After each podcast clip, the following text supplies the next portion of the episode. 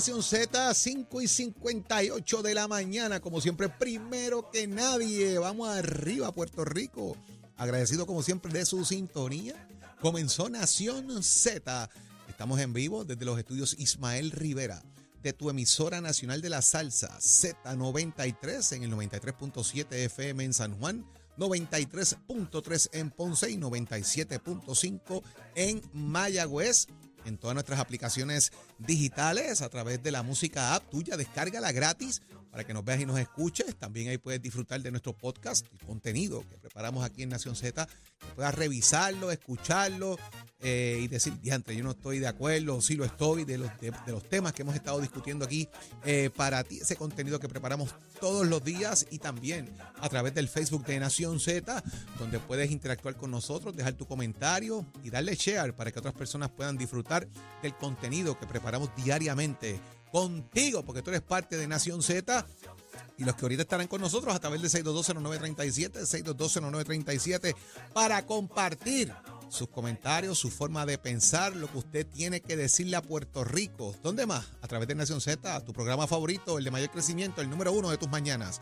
Soy Jorge Suárez esta mañana en compañía del licenciado Eddie López. Eddie, muy buenos días. Buenos días, Jorge. Buenos días, Saudi. Buenos días a todos los amigos que nos sintonizan en esta nueva mañana de hoy, martes 24 de octubre del año 2023. Aquí la Z93. Hágase parte de nuestra conversación al 6220937, 6220937, también a través del Facebook Live y el app La Música para que pueda ver todo lo que acontece aquí desde nuestros estudios. Ismael Rivera de la emisora nacional de la salsa Z93. ¿Qué hay para hoy, Jorge? Oye, Eddie, amigos, excusamos a nuestra compañera Saudi Rivera en el día de hoy. ¿Ella no está aquí? No, pero como tú siempre la mencionas, pues lo deja muy clarito a Saudi, Saudi, Yo hago lo mismo Saudi, cuando Saudi, tú no Saudi, Saudi, lo sé, lo escuché. Así que es importante ese dato, ¿verdad? Somos nuestro compañero el día de hoy. Pero dígame, Eddie, hoy viene para acá el representante y presidente de la Comisión de Hacienda de la Cámara de Representantes, Jesús Santa. Reforma contributiva. ¿Qué va a pasar con eso? ¿Cuál es el proyecto que están presentando y qué tiene que decir? ¿La van a cocinar? ¿Qué tiene que decir de, ¿La van a cocinar? de Zaragoza? Sí. Que dice, ah, sopa, no me gusta esa. Sí, sí, otra. sí. Y ahí, y hay informe de la OPAL, de la Oficina de Esa Presupuestos. es la que él estaba esperando ese informe, Sí, de que- hecho, para, para vertir ese Y informe. parece que el informe es positivo. De Zaragoza dice que están off por cerca de. No, perdóname, Johnny Méndez.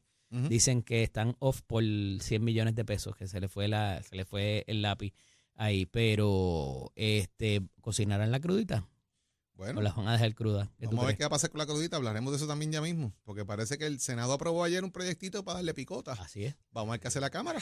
No habría que esperar a que a que se dé la, la, la cosa de carretera primero y, y, y llegue el dinero Bueno, para saldar la deuda. debería estar ya el acuerdo firmado para que esto pase. Pero pues, vamos, a lo mejor lo que te está diciendo, yo no he visto el proyecto, pero a lo mejor lo que te están diciendo es cuando esto pase, esto debe pasar Sí. progresivamente. Sin duda. Y, y, pues obviamente requiere una reglamentación y unos cargos, eh, unos, ¿verdad? unos procesos que, que pueden irse trabajando con ellos quizás.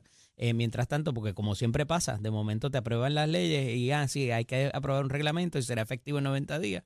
O es efectivo inmediatamente, pero no necesariamente pasa así. El gobernador dijo no nines. Ajá, que Por ahora eso no lo voy a firmar. Pero no es que es una posición política complicada, porque es que si tú saldaste la deuda y ese dinero es para pagar una deuda que ya no existe, entonces, ¿sabes? Para, para la Junta y para el gobernador va a ser difícil defenderlo. Esto es un, una posición bien difícil. Lo es, políticamente. políticamente, porque lo que le estás diciendo a la gente es que el gobernador que está en primarias contra Jennifer González Así es, y su asamblea legislativa le está diciendo elimínala, no la quiere eliminar. así es. Porque parte de la De discusión, algo que ya no aunque se aprobó en el Senado, parte de la discusión es que quien primero radica este proyecto también es Georgina Navarro, Sí, que es representante del PNP. así es. Y te está diciendo, mira, flaco, elimina esto. Yo, representante del PNP, te dice que elimines esto. Y el gobernador tuyo te dice, no, no. Digo, y uno, de- No lo y uno de los defensores del gobernador ¿Y, y también. por qué? Mano, pues hay presupuestos comprometidos con ese dinero, hay unos compromisos con él para pagar una deuda que todavía está ahí. Todavía está ahí. Cuando la salden, entonces, Entonces, tú tienes el dinero Por liberado. eso, y recuerda que para eso son 2.850 millones que va a coger el préstamo esta corporación, entiéndase Avertis, ¿verdad? Quien, eh, lo que la gente que corre Metropista, eh, a través de una firma eh, de seguro, prá- prácticamente Barclays, eh, que es quien va a dar la, la torta para poder saldar esta deuda. Eso yo no creo que pase así de inmediato. Así que me parece que el timing, el, el detalle va a ser el timing aquí. Pero mira, en el, en el análisis del día estará con nosotros nuestro panel de familias como todos los martes. Va a estar la licenciada Rosa Seguí, portavoz del Movimiento Victoria Ciudadana, y la senadora Nitza Morán, senadora por San Juan. Y quiero detenerme a hablar con ellas esta nueva modalidad o este nuevo poder, mira, lo tiene Achero ahí abierto, eh, que eh, tiene que ver con, míralo ahí en la, página anterior, eso, ahí está, eh, Miguel Romero y el cierre de negocios que puede darse ante la situación de criminalidad y tú pudieras decir que el negocio incumple en lo que tiene que ver con el código de orden público, pero ¿y lo que pasa afuera? ¿Cómo tú controlas, tu dueño del negocio, lo que pase afuera? Ahora te van a exigir también que lleves a la gente al carro y las pongan allí o te cierran el negocio.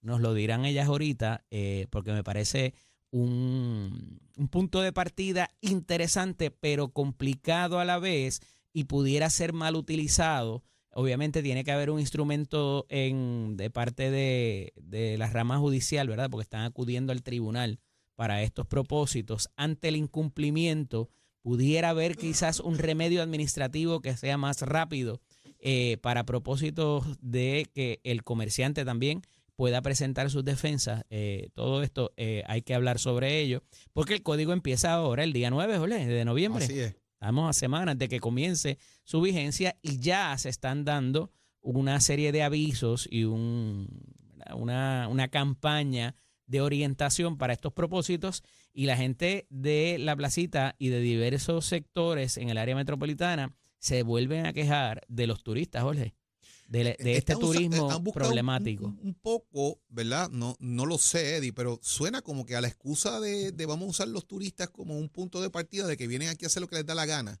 Eh, y, quienes conocen eso, pues son los que viven allí, los que padecen todos los días el efecto de, estas personas que están en, en la isla y que vienen a pasarla bien, pero hasta dónde, cuáles son los límites que tienen para establecer su comportamiento y lo que dicen es que no pueden vivir con el ruido, que los Y la realidad es que parecería que no hay, no hay, la misma consecuencia para el que viene de afuera que el que está aquí. El que está aquí. Y ese es otro punto interesante que también hay que analizarlo, eh, porque muchas ciudades que controlan mucho tráfico turístico eh, tienen estos, estos famosos tanques donde te tiran ahí todo el fin de semana. Si se te fue el avión, si no, eh, eh, no hiciste checkout del hotel, eso es problema tuyo. no te supiste comportar. Nadie te mandó. No te van a dar una pela, no te van a. Vas para el tanque por lo menos 24 o 48 horas. Nadie te mandó, papá. ¿Quién eh, también tendría que haber una campaña de orientación para esos propósitos, ya sea cuando la persona se va a montar en el avión cuando programa su, su vacación o en el hotel inclusive, cuando está allí, mira, tienes que comportarte porque si no, esta va a ser las consecuencias. Y me parece que quizás ahí eso no está contemplado hasta ahora. Hay que ver cómo lo maneja eh, particularmente el, municipio de San Juan, que es quien está imponiendo estas nuevas regulaciones. Pues va a estar muy interesante y también saber cómo la gente piensa con esto, ¿Están de acuerdo, no están de acuerdo con todas estas regulaciones que se van a imponer? Y sobre todo, sobre todo, el tema de la capacidad que pueda tener el municipio o el gobierno de cerrar un negocio que incumpla con ciertos aspectos. ¿Hasta dónde, qué parte legal se puede aplicar ahí que no? Basado en ordenanza, basado en regulaciones, porque sabemos que tú puedes actuar cuando hay un pago de patenta, cuando incumples con una serie de requisitos de operación. Pero cuando tú estás operando legalmente, pero incumples con el tema del, eh, del Código de Orden Público, ¿habrá capacidad de cerrar un negocio? Lo más interesante es que tú sabes a qué sala están acudiendo, ¿verdad? ¿A qué? A la de un oyente fiel de nosotros al, al, al a ese juez. Digo, no es secreto, está en el periódico, el juez Anthony Cueva, que es una sala de recursos extraordinarios, por lo cual eso me indica que no hay un, como tal, un, un, mecanismo, o sea, están yendo a través de un recurso a ver si el juez no, no, nos abre la sala y, vemos toma y toma acción. O sea, no hay un recurso que tú digas, y, y particularmente el recurso administrativo, me parece que es sumamente importante aquí, porque se supone que ese proceso administrativo sirva un, un propósito de eh, ser expedito, de que sea rápido, que sea justo, que no necesariamente muchas veces tienes que llevar abogado. Y para propósitos de que el comerciante pueda decir, mira, no, pero es que yo cumplí, pero hay unas situaciones que se dieron en el carro de la persona cuando estaba, que se dieron tres calles más allá, que yo no necesariamente controlo. Entonces estoy poniendo un ejemplo hipotético, pero el ya tener que acudir a una sala, que es un recurso extraordinario, lo dice la palabra, eh, pues me parece que quizás esa parte está desprotegida y es la policía. Es José Juan García quien está hablando acerca de esto, sirviendo como portavoz, para propósito de qué pasa después de la intervención. ¿Qué pasa después de que la policía llega allí? Así que Digo, nos extendimos aquí en la. Digo, y, y, José Juan García, que es una persona eh, de credibilidad. Vamos haciendo lo que nos da la gana, jefa. Como se supone. También vamos a tener hoy a, Gabriel López en la tendencia. Y hablando de tendencias, hablando de tendencias, eh, Terestela González Dento. Oye, está en la mira para ser eh, candidata a alcaldesa de San Juan por el Partido Popular Democrático. Hace yo no sé cuánto en este programa dijimos que en San Juan sonaba una mujer.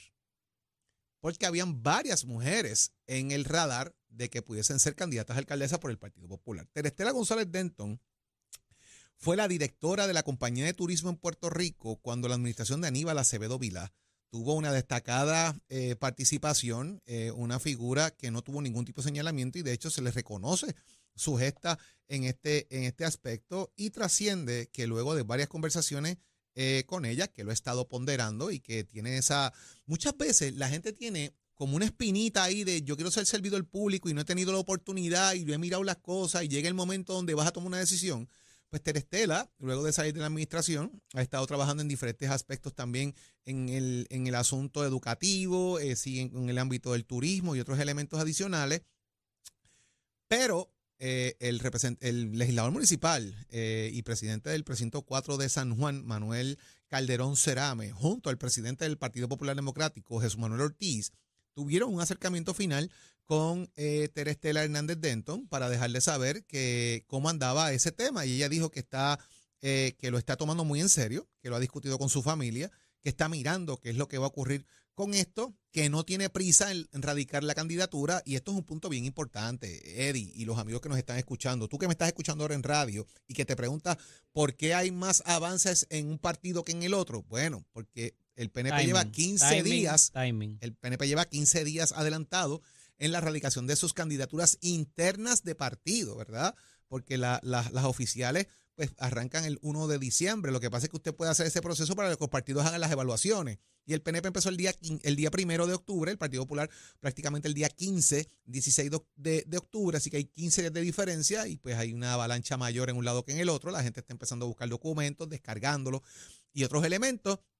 Y en las próximas dos, tres semanas usted va a ver muchos anuncios de candidatos del Partido Popular porque ya empezó ese movimiento. Por ahí ya Pablo José ha dicho cuando es su anuncio oficial, que de hecho eh, hablábamos aquí, ¿verdad? De que sacó un boarding pass eh, como invitación eh, de ese viaje a Washington que él pretende hacer como comisionado residente. Ya veremos, Luis Javier Hernández dijo aquí en Nación Z, que fue donde arrancó esa noticia, de que está listo y que las próximas semanas lo hará. José Luis Dalmau dijo que ya también tienen su radar para donde se mueve. Jesús Manuel Ortiz dijo que está listo también. Así que vamos a ir viendo radicaciones eh, y anuncios de intención de candidaturas. Y la que todo el mundo está esperando es que va a pasar con el tema de San Juan, Bayamón y ya Guaynabo se atendió. Esto viene también atado, Eddie, a una propuesta que trajo el presidente del Partido Popular de crear un tax force metropolitano que se encargue en gran medida de atender lo que es la circunferencia del área metropolitana y buscar candidatos en esa área que puedan aguantar ciertos golpes políticos. Y me explico.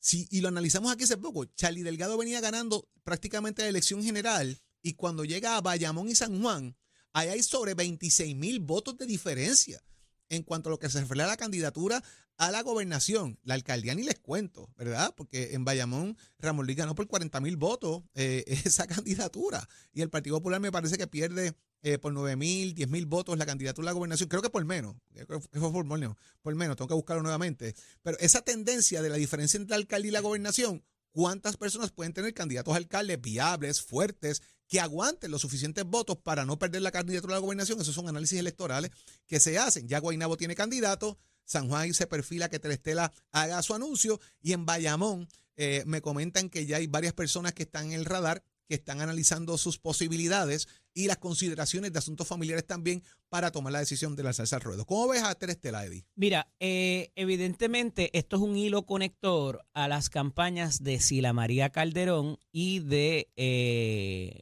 eh, Acevedo Vilá.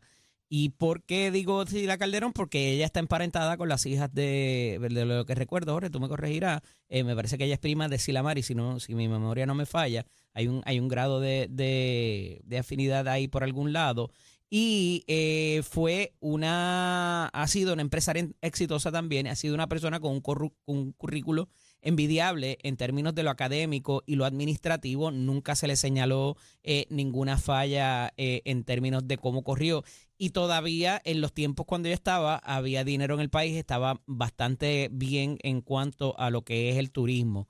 Eh, y entonces siempre estos funcionarios de esas administraciones, cuando el país todavía no había caído en el tipo de recesión económica que hemos experimentado por los últimos 10, 12, quizás 15 años, eh, pues siempre se miran con una nostalgia para estos propósitos. Miguel Romero no es un hueso fácil de roer para el Partido Popular, es la realidad. Hay muchos populares que favorecen su obra eh, y su gestión eh, por razón de que de lo que ha hecho de embrear, el recogido de basura, la, esto ahora del Código de Orden Público que recientemente hablábamos. Y al que no necesariamente le gusta, pero no le molesta tampoco, tú sabes. Entonces, a esos efectos, me parece que quizás en, en San Juan, pues es un poco complicado, pero entonces llegamos a quizás Cataño y Guainabo, donde ha, ha habido ciertos problemas y los alcaldes no necesariamente han despuntado como han hecho en el pasado y particularmente con la salida de Ángel Pérez, la salida de O'Neill y todo lo que más lo demás que ha, trascendido en Guaynabo. En el caso de Cataño con Julia Licea también no es la figura que quizás eh, eh, haya sido la más llamativa. Pues pudiera ver, como ha pasado en años anteriores, particularmente en Cataño, donde el Partido Popular tenga una oportunidad eh, interesante de cara a este nuevo ciclo. Eh, lo mismo pudiera decirse para el Partido Nuevo Progresista en las alcaldías de quizás Carolina, donde el alcalde ha sido un poco más eh, parco en este, en, ah, por lo menos hasta ahora, para este ciclo. Y también eh, en Caguas, donde también, a pesar de que el alcalde está haciendo una ofensiva de comunicación de participación y presencia en las comunidades. También eh, hemos visto cómo, eh, eh, ¿verdad? Desde un ciclo para otro quizás haya debilitado la cantidad de votos que saca y eso pues también tiene que ver con muchos otros factores. y entonces pudieran estar diciendo, ¿verdad? esta alcaldía la podemos retomar quizás en algún momento, ¿no? Pero cómo se den esos, esas determinaciones de los partidos, esos consensos y esas negociaciones al final del día, porque cuando se trata de un bastión del otro partido, ese candidato o candidata de ordinario dice, yo me voy a sacrificar para esto, pero tú me tienes que ayudar con la parte económica, tú presidente del partido eh, y, la colectividad como tal, y si no se da, pues eh, obviamente voy a necesitar ayuda después eh, en muchas de las instancias. y cómo pueda darse eso si es que el partido y ese presidente queda en capacidad de hacerse o quizás a través de otros municipios que estén más consolidados y más sólidos y más seguros. Eh, pues va a ser interesante. No creo que sea el caso con la licenciada González Denton porque eh, eh, es una profesión exitosa, inclusive en la parte del tercer sector. Pero al, al final del día, como ha perfilado la candidatura de Miguel Romero, va a ser difícil, va a ser costoso eh, y va a haber, eh, eh, va a ser interesante, Jorge, porque cómo se dé el ataque también que puede hacerse sobre la, la figura de Miguel Romero. punto importante, Porque ella en la parte administrativa no es, y, y, en su aura, no es una persona del ataque así político. Ella no, es una figura de mantener estridencia política. A mí me parece que si ella lanza su candidatura al final del día, va a ser más una campaña, eh, por lo menos de su parte, una campaña más de ideas sobre lo que debe ocurrir y cómo se deben manejar las cosas en San Juan. Más que un ataque personal. un ataque personal a la figura de.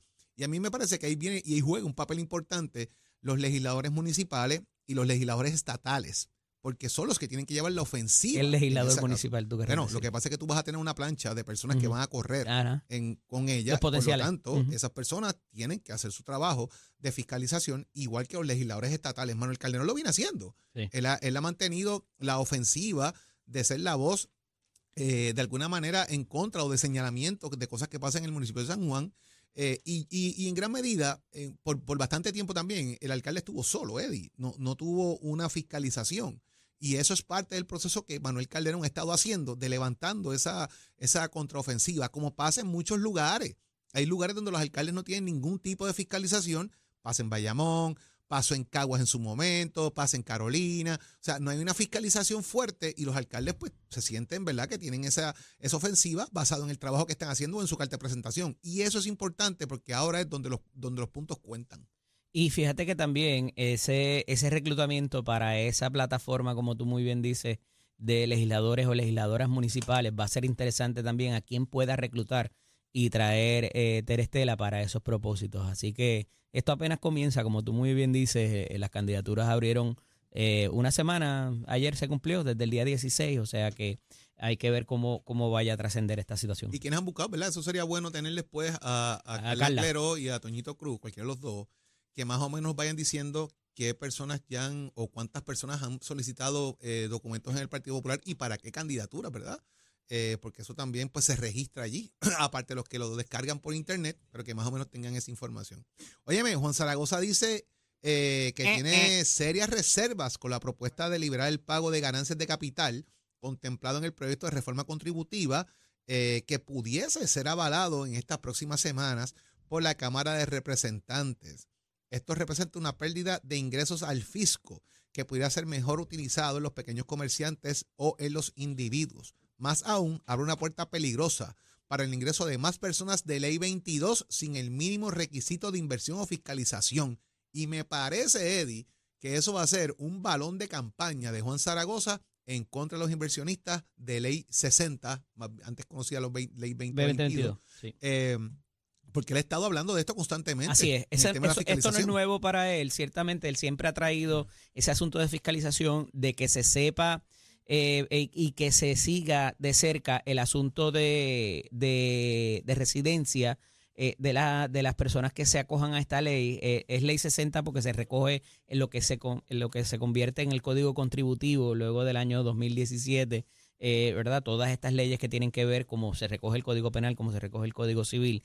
Pero en el caso de Zaragoza, él ha sido consistente en este asunto de particularmente las ganancias de capital, Jorge. Y la ganancia de capital es que cuando tú vendes acciones, cuando vendes un negocio, lo que te ganas eh, está exento o, a una, o, lo rindes a una tasa eh, bien bajita y eso ha traído problemas mundialmente en paraísos, lo que se llaman los paraísos fiscales, para propósitos de gente que dice que vive en esos sitios o presenta una corporación sin tener presencia, ni contratar a nadie, ni comprar una propiedad, ni ningún otro tipo de vínculo necesario con la jurisdicción que no sea que esto pues me lo gané aquí. Eh, eso pudiera hacerse el argumento de que pues como quieres dinero que no teníamos y si es una tasa reducida, por lo menos coges algo de lo que iba a radicar, el, qué sé yo, en Liechtenstein o en cualquier otro de los paraísos fiscales reconocidos, en las Islas Caimán, en, las Bahamas, lo que sea, y que por lo menos cogemos algo. Eh, hay otra escuela de pensamiento que dice que eso trae otros males también, porque pues eh, se presta para el lavado de dinero y muchas otras eh, cosas.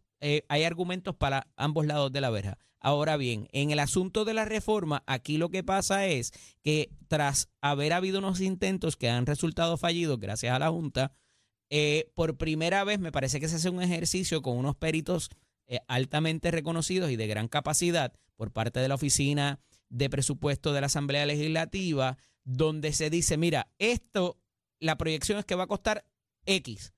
Y entonces eh, va a estar balanceado en términos de lo que cuesta versus lo que vamos a recaudar por otras vías. Y cuando me refiero a eso es que quizás reduces la tasa de eh, contribución sobre ingreso, pero te va a crear más IBU o te va a crear más patente municipal o te va, o sea, hay otras alternativas, otras fuentes que va a propender a que se aumenten. Y por ahí es que la Junta tiene que hacer ese examen, pero ya tienes que es lo que requiere promesa, que se haga, eso es lo que se llama la neutralidad, ¿verdad? El, el, que sea revenue neutral, lo que le llaman.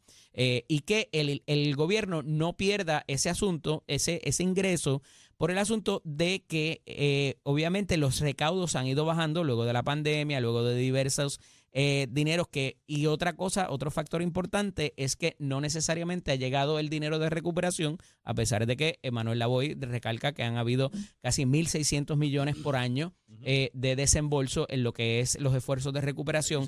Y ese dinero es importante que llegue porque hay muchas proyecciones, Jorge, que están sujetas a que ese dinero se, se desembolsara en la economía y que empezara a correr. Ah, tenemos otros problemas que es que no hay mano de obra, que los materiales están más caros y un montón de otros, otras situaciones que tienen que ver con la situación global, en efecto. Pero no por eso no podemos darle el, eh, y atender ciertos problemas como es el que los médicos se nos estén yendo, como el asunto eh, también de dar una, dado a la inflación, que haya una baja en las tasas contributivas de los individuos, el que las corporaciones y los pequeños y medianos negocios, que detrás de lo que va eh, Zaragoza, el, interés que persigue, que, que salgan beneficiados y que no necesariamente ese, ese relief, ¿verdad? Esa, esa, e, esa ayuda sea para las corporaciones grandes o para que convertirnos aún más en un paraíso fiscal. Entonces, me parece que el interés y la preocupación es muy legítima, pero al final del día hay que ver los números, las proyecciones y si la proyección ha funcionado con los pininos de lo que representaría este, este esfuerzo. ¿Por qué no gastó los chavos? Que hay, ¿Cómo? ¿Por qué no gastó los chavos? ¿Cómo que no gastó los chavos? Porque, por ejemplo, de la misma nota se desprende que lo que es el Working Capital Advance le da un adelanto de dinero al gobierno de Puerto Rico de 1.100 millones y solamente ha gastado el 6% de esos chavos. Adelantado ya. O sea, lo que te está diciendo es, bajo ese mismo programa que permite adelantar fondos de FEMA, eh, a los eh, subrecipientes con el compromiso de que rindan informes sobre el uso de ese dinero, lo que te está diciendo es que se han gastado 63.43 millones, 6% del de, capital que se invirtió de 1.100 millones. Incluso a los municipios se le adelantó eh, 136.7 millones y han gastado 15.9, 11.11%. Pues si los chavos están ahí, ¿cuál es el problema entonces del gasto y de hacer el trabajo que supone que hagan bajo la supervisión del mismo Col 3? Esa es mi pregunta. Ok. Money's there. Eso para lo de recuperación. Sí. Estaba hablando de las tasas contributivas, por eso me por eso, de como trajiste el tema de Manuel Lavoy que está sacando Bueno, porque se esperaba pues, pues, que el recaudo subiera por es que ese dinero se pusiera a correr. No, está corriendo. No está corriendo porque no está desembolsado y no hay, y, a pesar de que hay ciertos avances en la, cuestión de las carreteras, los puentes hay y demás. Adelantado, Eddie. ¿Ah? Hay dinero adelantado. O sea, hay dinero no desembolsado, pero estamos hablando de que aquí hay 1.100 millones de pesos adelantados. Si, si el dinero corre, entonces puede pregar con, con, la cosa contributiva. Digo, la realidad es que hay mucha cosa que no se ve, Jorge, porque lo que decía la semana pasada, de que hay proyectos de infraestructura que tienen que ver quizás con acueducto, con energía y demás. Y a menos que tú vayas por la carretera y veas, ah, mira, están construyendo, están, están embreando, están haciendo, eh, qué sé yo, postes nuevos o lo que sea, ahí tú lo ves. Pero cuando se trata, tú, ves que el agua te llega a tu casa, tú no sabes cómo, eh, ¿verdad? Ni qué implica eso, si hay una máquina nueva de bombeo, todo ese tipo de cosas. Eh, pero hay muchas muchas cosas esas que, pues, la administración de turno particularmente va a tratar de traer de alguna manera un esfuerzo para visibilizar eso. Pero, una cosa es lo que tú puedes ver, y otra cosa es lo que no, y otra cosa es lo que te adelantaron que no has gastado. O sea, aquí estamos hablando de que le adelantaron al gobierno 1.100 millones de dólares adelantados a las agencias de gobierno, incluyendo corporaciones públicas como la Autoridad de Energía Eléctrica, la Autoridad de Acueductos y Alcantarillados, que tienen proyectos de cuantía, pero que solamente, solamente han utilizado el 6% de ese dinero. Bueno, hay muchas razones. O sea, no hay personal. Vuelvo y te digo, los materiales están más caros. Eh, los RFP, muchos de ellos están llegando eh, eh, sin, sin que nadie acuda. Ha ocurrido también. pero al final del día, en lo que tiene que ver, más allá de quién participa, eh, de si va a haber trabajo para eso, de quién va a ocupar esos trabajos. Al final del día, yo creo que lo que la gente está pendiente es qué me toca a mí, qué hay ah, para mí. Eh, y en términos de las bajas de eh, cualquier carga que tenga la persona, como es quizás el, el relief en la gasolina también, de que baje la gasolina por concepto esto de la crudita, que no es otra cosa que un impuesto adicional sobre la gasolina, sobre el crudo porque no es la gasolina solamente, aquí hay otros productos derivados. Entonces, a esos efectos, eh, si ese dinero cuando esa ley se pasó para crear ese impuesto, era para aplacar una deuda que había de carreteras y esta deuda se va a salvar con un préstamo y la operación moverla a esta compañía privada, pues porque hay que seguir pagando ese impuesto. Ah, se concentraron otras otros requerimientos, otras obligaciones a ese dinero. Eso habría que verlo Vamos y cómo eso ocurrió también, Jorge, porque se suponía que ese impuesto, de acuerdo a la ley que se pasó, a la resolución conjunta que se pasó para eso, fuera para pagar la deuda de carretera. Si ese dinero se está utilizando, ¿con el aval de quién? Para otras, para pagar otras obligaciones. Eso es, eso es importante. Vamos a ver qué va a pasar con eso, eh, señores. Pero violentaría la prerrogativa del legislador. hay uno que está contento porque los Rangers de Texas pasaron para la Serie Mundial. Eh, dicen que el que empata no pierde. ¿Qué me tiene que decir Tato Hernández en Somos Deporte? ¡Tato! Arriba, vamos arriba, vamos arriba, vamos arriba, señor Estato Hernández en la casa. ¿Cómo usted se encuentra, señor Jorge y señor licenciado Aguilapa? Estamos ready, estamos ready. Dicen que el que empata no pierde. Así mismito ella, usted sabe cómo es esto y loco de contenta. La verdad que esta serie han sido súper emocionantes. Anoche pues los Damon Valley ganaron 5 a 1 a los Phillies de Filadelfia. Habrá séptimo juego en la Nacional para obviamente el que gane ahí va contra mis rancheros de Texas, los de Arlington. En la 510 Franklin Avenue, allí viví yo un montón Oye, de tiempo, se- que fue se cuadras arranca el viernes, ¿verdad? La Serie Mundial arranca el viernes. El viernes arranca la Serie Mundial, eso es así, porque hoy entonces juega el decisivo Filadelfia y los Arizona Diamondbacks y el que gane el campeón de la Nacional y va con el campeón de la Americana, los Rangers de Texas. Así que va a ser una serie muy buena. Son equipos que no estaban en el papel porque tú sabes que aquí nadie dio a que los Texas estuvieran ahí en la final y el que gane de Arizona y de los Phillies. Tú sabes que aquí la expectativa de todo el mundo era los Astros de Houston y los Bravos de Atlanta y se les quedó corto el largometraje. Así que ya se sabe, anoche co- comentaba ahorita, Tato, que Dusty Ajá. Baker no ha ganado nunca un juego 7. así mismito. Así que en los datos de la historia vamos a ver qué es lo que pasa. En Houston, pues el cubano Adolis García, ese tipo está bateando descomunalmente.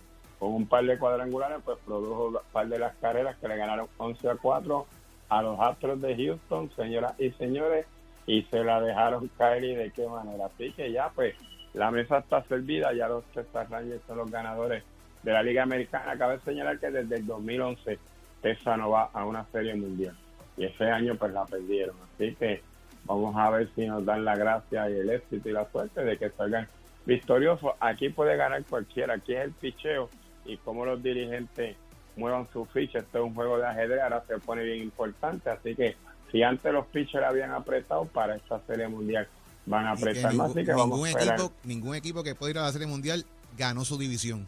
Exacto, así Ninguno. mismito, porque ¿Tú sabes quién no va a ganar? los- Los Yankees. ¿quién? Ni Ni Boston tampoco. tam- ni Boston tampoco. no. Déjame adelantarme, pues ya sé por dónde viene. Déjame zumbarla primero. Sí, sí. Ya venía con la pedra. Ya Tacho, venía cargado, pedra. papi. Preemptive, preemptive. Venía cargadito, señoras y señores. Por ahí está, usted se entera de toda esta información en Nación Z. Somos Deporte con los pisos de nuestra escuela que te informa. Estamos en el proceso de matrícula. Nuestras clases comienzan en noviembre. Puedes pasar por cualquiera de nuestros recintos. Lo más importante es que usted joven, usted jovencita, compare facilidad de equipo para que tome usted la decisión. Si a usted le gusta la jalatería y pintura, le interesa la mecánica, la mecánica de motora, la mecánica racing, la mecánica automotriz, es una vueltita por Mestre Escolar 787-238-9494. Recordándole que en Mestre Escolar lleva tus metas al éxito. Achero, give it Buenos días Puerto Rico, soy Emanuel Pacheco Rivera con el informe sobre el tránsito. A esta hora de la mañana se mantienen despejadas gran parte de las carreteras a través de toda la isla, pero ya están concurridas algunas de las vías principales de la zona metropolitana como la autopista José de Diego entre Vega Baja y Dorado y la carretera número 2 en el cruce de la Virgencita y en Candelaria en Toa Baja. Además algunos tramos de la PR5, la 167 y la 199 en Bayamón y la autopista Luisa Ferrer en Caguas, específicamente en Bairoa y la 30 entre Juncos y Gurabo. Hasta aquí el informe del tránsito, ahora pasamos al informe del tiempo. El tiempo es traído a ustedes por Winmar Home, energía de la buena. Crosco, sella hoy a la segura con Crosco. Para hoy, martes 24 de octubre, el Servicio Nacional de Meteorología pronostica para todo el archipiélago un día parcialmente soleado, caluroso y húmedo, con aguaceros pasajeros y tronadas en la tarde para el norte, el sur, el interior, el este y el área metropolitana. Los vientos permanecen generalmente del norte-noroeste de 5 a 9 millas por hora, con algunas ráfagas de hasta 15 millas por hora. Por otra parte, las temperaturas máximas estarán en los altos 80 grados en las zonas montañosas y los medios altos 90 grados en las zonas urbanas y costeras, con los índices de calor superando los 100 grados en toda la región excepto el interior. Hasta aquí el tiempo les informó Emanuel Pacheco Rivera. Yo les espero en mi próxima intervención aquí en Nación Z. Si usted sintoniza a través de la emisora nacional de la salsa Z93. Próximo. No te despegues de Nación Z. Próximo. Lo próximo es el 6220937, 6220937. ¿Debe el gobierno de los municipios tener control para abrir o cerrar un negocio? Quiero escucharte aquí en Nación Z.